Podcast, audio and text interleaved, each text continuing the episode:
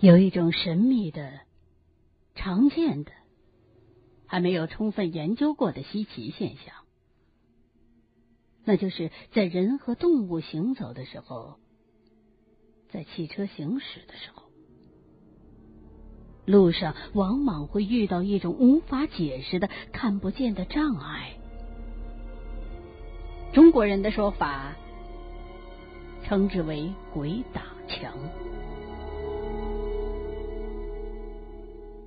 在国外，则流行着许多飞碟的故事，其中就有这样的情节：当飞碟出现的时候，或是受到飞碟光线的照射，汽车的马达就会熄火。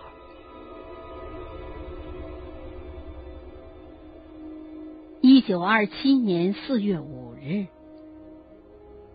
加拿大发生了一系列。汽车遭遇袭击的事件，汽车遇上这种袭击必须改道行驶。一位司机是这样描述的：当自己驾驶汽车在马路的右侧行驶时，不知道什么力量迫使自己把车转到了左侧，他完全失去了自控力。类似这样的事情不少。比如，在加拿大安大略省的圣贝利，谢里娜·列格里斯太太由于疏忽，把她驾驶的汽车驶到了马路另一侧，造成一人死亡。为此，她受到罚款处理。当地的《记录者》和《时代报》一九六九年一月二十四日报纸刊登了肇事人的话。肇事人否认自己的过失，他说。好像有一种看不见的力量把我的车抬起来，用力的抛到马路中线的另一侧，让我的车驶到逆行去了。结果和迎面而来的车就撞上了。他的话是否是真话？哪一个法庭能信这样的供词呢？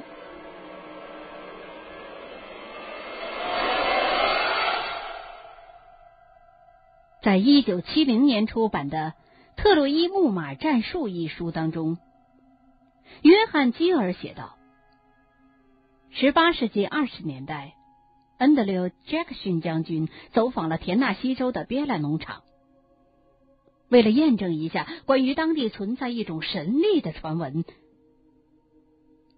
当他的马车走到农场附近时，马车的轮子突然陷进泥土里。不管人们怎么赶马，怎么用鞭子抽马，马站在那儿就是不动。将军的同行者不理解马为什么这么顽固，都很生气。这时候，他们忽然之间听到空中有一种金属撞击的声音。这声音说：“将军，你可以走了。”于是。杰克逊的马车才启动。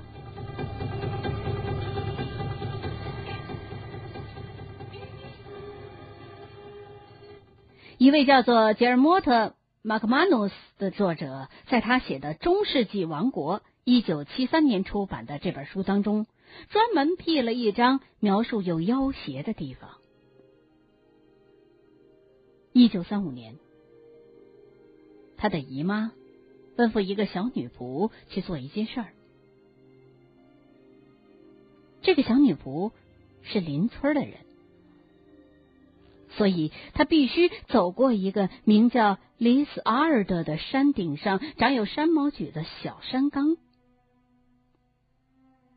周围最有名的非遗堡垒就坐落在这座山岗上。小姑娘非常想家，她还有时间，就来到山岗上，想从山岗的顶上看一看家乡。然后，她顺着坡下到林中的空地上，刚刚踏上林中的空地，就感到有一种奇怪的力量在推动着自己。这种力量不是来自外面。而是来自于内部，小姑娘还没有来得及考虑什么，就快步走上了回头路，走进了树林，又走回到她刚刚来的那个地方。当她准备下到林中空地的时候，又发生了和刚才一样的情况。小姑娘决定走出树林，到她最初走进树林的那个地方。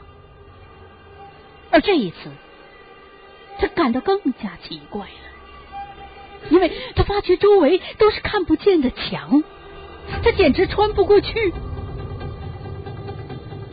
小姑娘就在这看不见的墙里待了好几个钟头，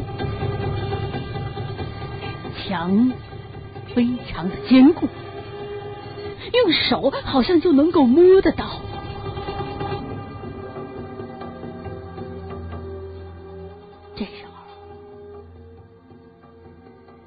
夜色已经降临了，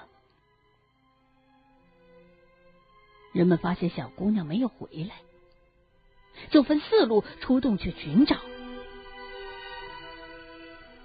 用小姑娘的话说，有一些人离自己只有二十码的地方，但是他们没有看见自己，也没有听见自己绝望的呼救声。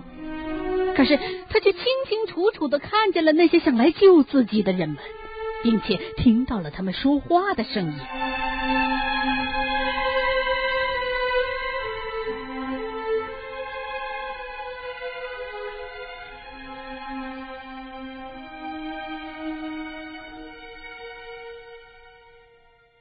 过了一段时间，他感觉到这堵神秘的墙消失了，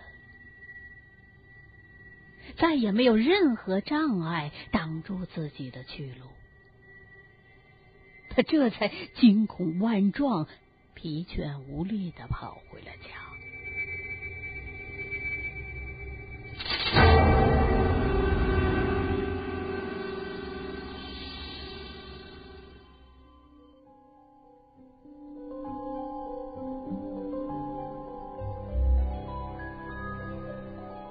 在英国北部的多尔赫姆，有一个汽车停车场，也出现过一种看不见的障碍。据一九七五年十二月八日出版的《纽卡斯尔》杂志报道，吉利斯凯恩特太太好几次都没有能把自己的汽车停在这个停车场。他说，他每次都感觉到他的汽车的后轮总是碰上人行道的道边儿。可是那里并没有什么人行道，他的女儿也没能把汽车停在那儿，因为有一种看不见的力量在阻拦着。还有两个司机想把自己的汽车停在那儿，也没有成功。但是当官方人士对这种情况要调查的时候，这块要挟之地却恢复了正常。